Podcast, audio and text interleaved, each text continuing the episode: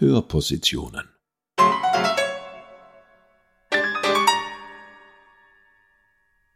Wie es war von Peter Zwetkow Ein Hörbild der Musiksammlung der Tiroler Landesmuseen und des Gemeindemuseums Absam zu 75 Jahren Befreiung. Der Tiroler Komponist Peter Zwetkow wäre vor wenigen Tagen, Mitte April, 95 Jahre alt geworden. Seine Kindheit und Jugend verbrachte Zwetkow in Hall. Geprägt war sie vor allem durch den zusammen mit seinem Bruder Michael geleisteten Widerstand gegen den Narzissmus. Bereits im Jahre 1940 hat ihn die Gestapo erstmals vom Sportplatz weg nach einer Hausdurchsuchung in der Wohnung seiner Mutter verhaftet und verhört. Weitere Verhaftungen und Verhöre folgten. Unmittelbar nach der Befreiung am 3. Mai 1945 half Peter Zwetkow den Amerikanern dabei, am Nordrand des Haller Friedhofs die Leichen von dort in den letzten Stunden des tausendjährigen Reiches verscharrten Opfern der Gestapo Innsbruck zu exhumieren. 2011 erhält Peter Zwetkow das Ehrenzeichen für Verdienste um die Republik Österreich. Sie hören, wie es war, für Streichquartett und Schlagzeug Sandblocks, Becken und Scheren von Peter Zwetkow. Uraufgeführt 1988 bei den Klangspuren in der Messerschmitthalle im Bergbau Falkenstein in Schwarz.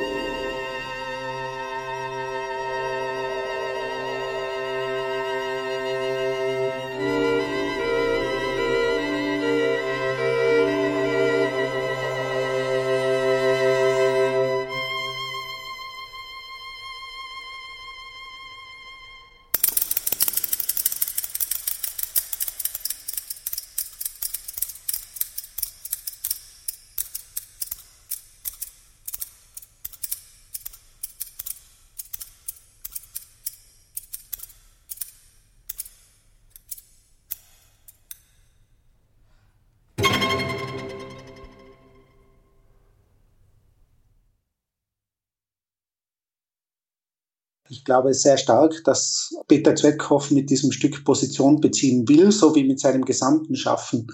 Es ging ihm nie um das Auskleiden von Formen, von ästhetischen Kriterien, sondern er wollte immer auch Position beziehen und dieses Position beziehen, das hat natürlich sehr stark mit seiner Biografie zu tun, mit seinem Widerstand in der NS-Zeit, mit seinen Erlebnissen, die sehr stark mit seiner Herkunft zu tun haben, mit seiner Staatenlosigkeit.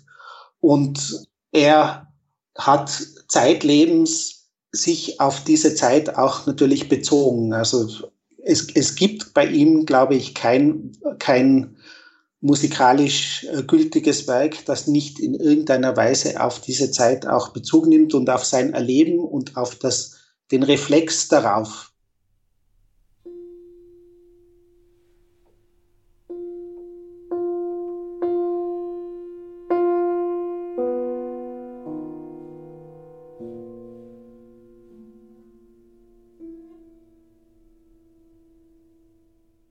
Zeugenaussage des Peter Zwetkow aus Hall vor dem Landesgericht Innsbruck als Volksgericht betreffend seine Verhaftungen und Nichtzulassung zur Reifeprüfung Innsbruck am 19. November 1947. Im Jahre 1940 bin ich erstmalig in Solbad Hall vom Sportplatz weg, vom Gestapo-Beamten Müller nach einer Hausdurchsuchung in der Wohnung meiner Eltern verhaftet, verhört und anschließend wieder auf freien Fuß gesetzt worden. Im Jahr 1943 habe ich mich geweigert, anlässlich meiner Matura-Arbeiten einen Aufsatz über unser Kampf im Osten zu schreiben. Ich bin vom SD-Mann Nogler in ein SS-Lokal in Hall vorgeladen worden, der mich verwarnte, auf jeden Fall den Aufsatz zu schreiben. Ich habe dann den Aufsatz abgefasst, in diesem jedoch die Leistungen der russischen Armee gelobt. Ich erhielt deshalb ein Verbot, im Bereiche des Reichsgebietes meine Matura abzulegen. Oberschuldirektor Dr. Albert Koller hat mir gegenüber nachträglich selbst zugegeben, dass er den Aufsatz der Gestapo zur Kenntnis gebracht hat. Und zwar habe er so handeln müssen, weil er den Auftrag gehabt hat, im damaligen Sinne staatsfeindliche Aufsätze der Gestapo zur Kenntnis zu bringen. Dr. Koller wohnt in Hall und ist derzeit dienstenthoben. Es kam ein Polizeibeamter in die Wohnung meiner Eltern, der mich kurzerhand nach Innsbruck zur Gestapo brachte. Dort wurde ich dann vom Gestapo-Beamten Sebastian Müller verhört, der meinen Aufsatz im Original vor sich hatte. Nach der Einvernahme sprach er meine Verhaftung aus. Ich wurde im März 1943 in die Sonne, das war das Polizeigefängnis in der Adamgasse in Innsbruck, eingeliefert. Dort war ich fünf Tage lang in Haft und kam dann wieder auf freien Fuß. In der Nacht vom 3. auf den 4. November 1944 bin ich neuerlich von den Gestapo-Beamten Mölk und Moser sowie einem dritten Beamten mit unbekannten Namens in Begleitung des Ortsgruppenleiter von Solbatal, weiters des Bürgermeisters von Solbatal, Walter Jud, und eines Vertreters der Wehrmacht verhaftet worden. Ich wurde per Auto in die Herrengasse, dem Sitz der Gestapo, gebracht. Der Gestapo-Beamte Hermann Mölk hat bei der Verhaftung meine Mutter beschimpft. Und als mein Bruder Michael Zwetkow, wohnhaft Hall, unterer Stadtplatz 7, dagegen Stellung nahm, wurde er von Mölk geohrfeigt. Ich sagte Mölk, er solle davon ablassen, weil mein Bruder einen Schädelbruch hatte. Mölk hat dann erst recht, mit aller Gewalt, auf diese Stelle hingeschlagen, so dass mein Bruder umgefallen ist. Mein Bruder kam ebenfalls mit nach Innsbruck. Ungefähr am dritten Tag bin ich dann das erste Mal von Mölk und Moser vernommen worden. Zur Last gelegt wurde mir kommunistische Betätigung und Zersetzung der Wehrkraft. Ich wurde bei dieser Vernehmung von Mölk und Moser mit mehreren Ohrfeigen bedacht, die aber keine wesentlichen Folgen nach sich zogen. Die Vernehmung dauerte vielleicht eine Stunde lang. Wie viel ich Ohrfeigen in dieser Stunde ausgefasst habe, vermag ich nicht mehr anzugeben. Jedenfalls waren es mehrere. Nach dieser Vernehmung wurden auch andere Personen einvernommen. Aufgrund dieser Ergebnisse wurde ich glaublich tags darauf wiederum vernommen. Einmal wurde ich unter noch gröblicher Behandlung abgehört. Ich musste dabei einen Stuhl gestreckt vor mir hinhalten und wippen. Dabei haben mich sowohl Mölk als auch Moser geschlagen, beide mit irgendeinem kurzen Stock. Ob es ein Lineal war, weiß ich nicht. Ich kam am 16. Dezember ins Lager Reichenau. Dort wurde ich glaublich vier Tage inhaftiert.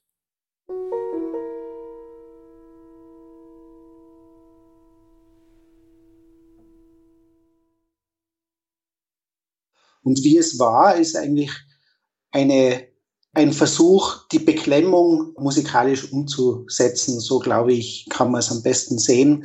Es arbeitet mit sehr eindringlichen, sehr einfachen Motiven, vor allem mit Sekundschritten, mit Verdichtungen von Linien. Äh, es geht ihm weniger um den Zusammenklang, um den Schönklang, sondern um die, den linearen Effekt. Das ist auch etwas, was er vielleicht sich abgehört hat von Musik, die ihn sehr interessiert hat, zum Beispiel von mittelalterlicher Musik, von Musik von Ochegrem, Dufay zum Beispiel.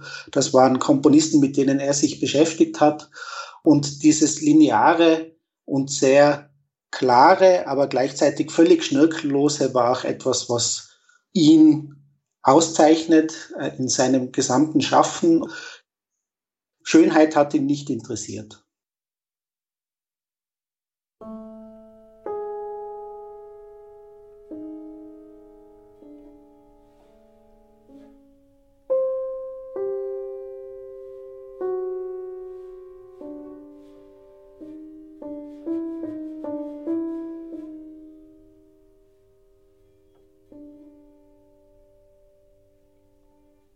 Urteil des Volksgerichtes beim Landesgericht Innsbruck am 19. Juli 1949. Originalschreibweise beibehalten.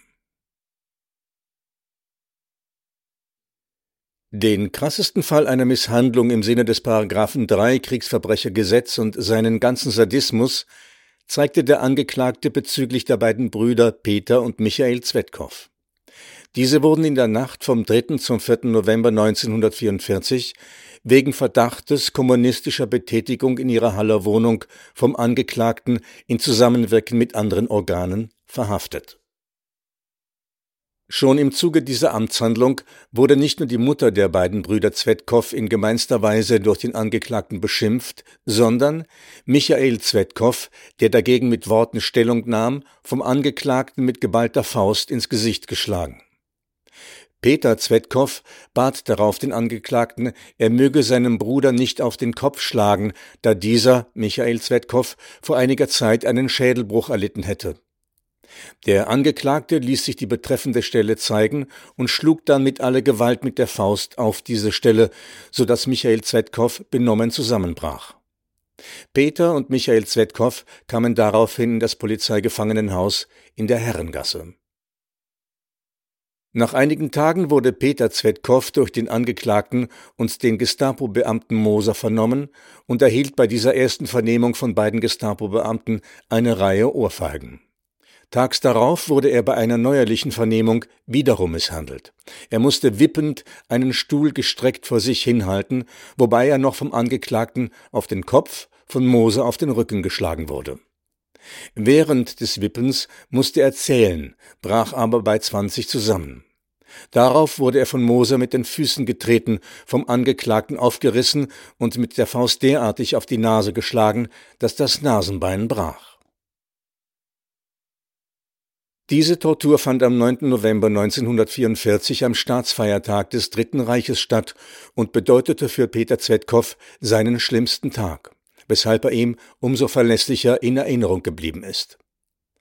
Als nach der geschilderten Misshandlung der Referatsleiter M ins Zimmer gekommen sei, habe dieser gesehen, wie er mit dem Taschentuch das Blut vom Boden wischte. M sei darauf sehr ungehalten gewesen und hätte die erfolgte Misshandlung bedauert.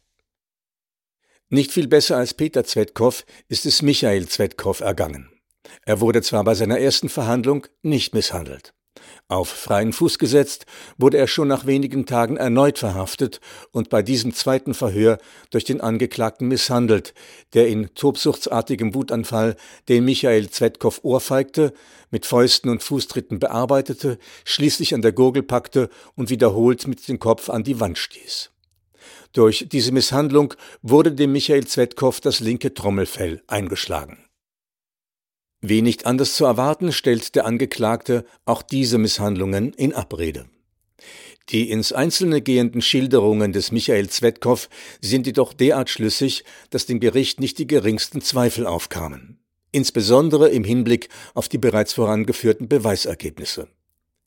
Der ehemalige Gestapo-Beamte M bestätigte als Zeuge die Aussage durch Peter Zwetkow und auch die Gestapo-Beamtin E.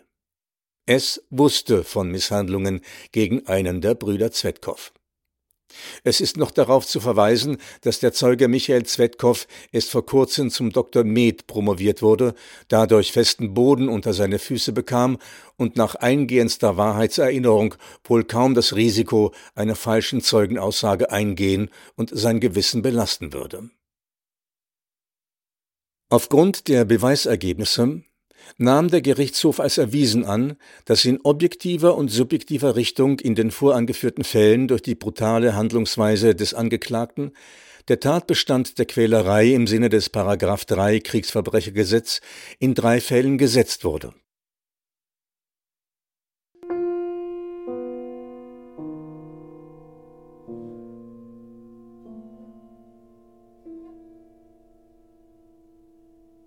Ja, ich denke, dass die Schere ein, ein Mittel sein kann, das zur Zerstörung allgemein verwendet werden kann, also zum Zerstören von Dokumenten, von Papier.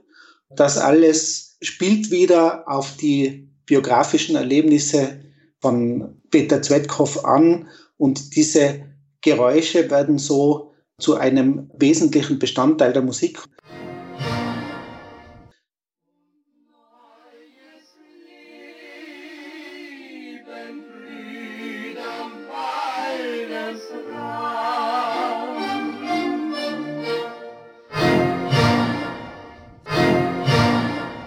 Ziehen wir nun einen Strich unter die Vergangenheit.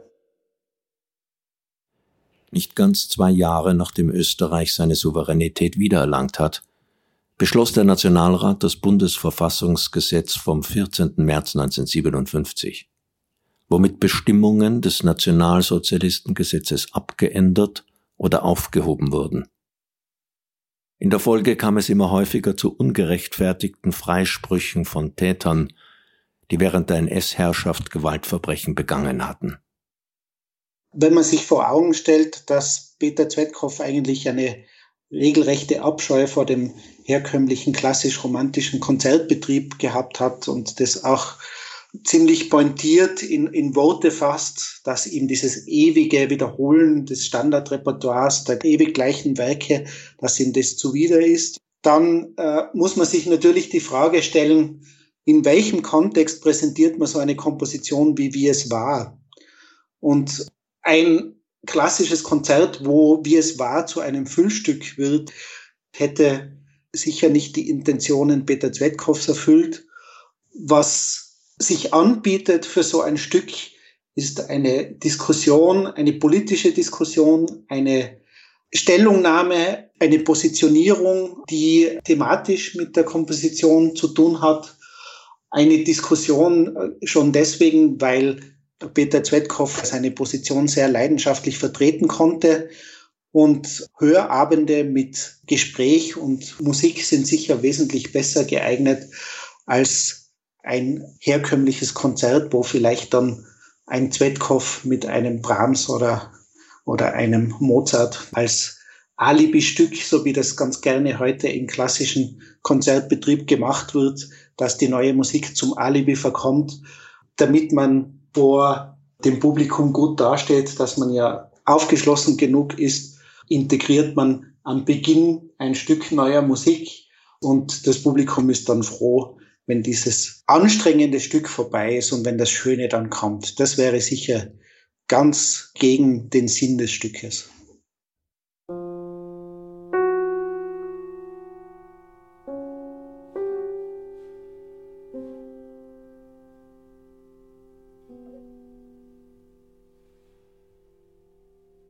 Zur Person.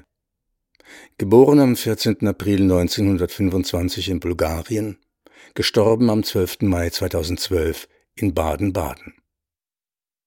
Opposition und Widerstand gegen den Nationalsozialismus prägen die Jugend von Peter Zvetkov, der in Halle in Tirol aufwuchs.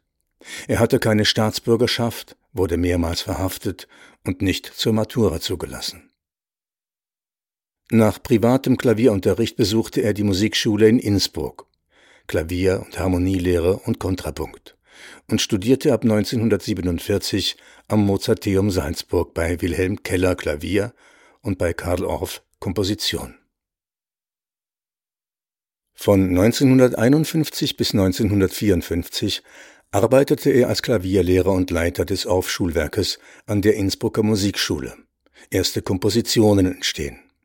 1954 übersiedelte Zvetkov nach Baden-Baden, wo er als musikdramaturgischer Berater der Hörspielabteilung des Südwestfunkes die Nachfolge Karl Zuckers antrat und durch seine den Text interpretierende gestische Kompositionsweise weit über den Sender hinaus Anerkennung fand.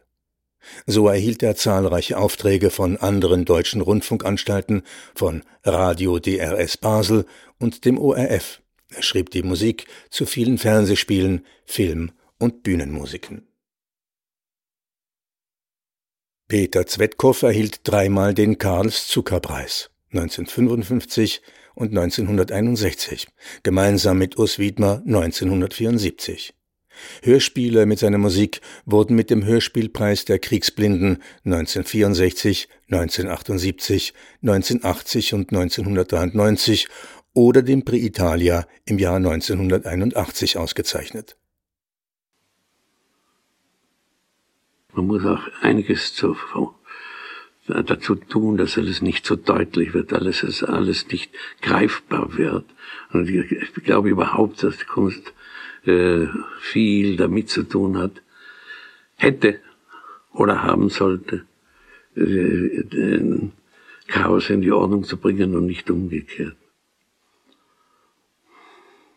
Das ist natürlich schwierig und nicht gewünscht und nicht gewollt. Gelesen haben Johann Nicolussi und Rainer Egger.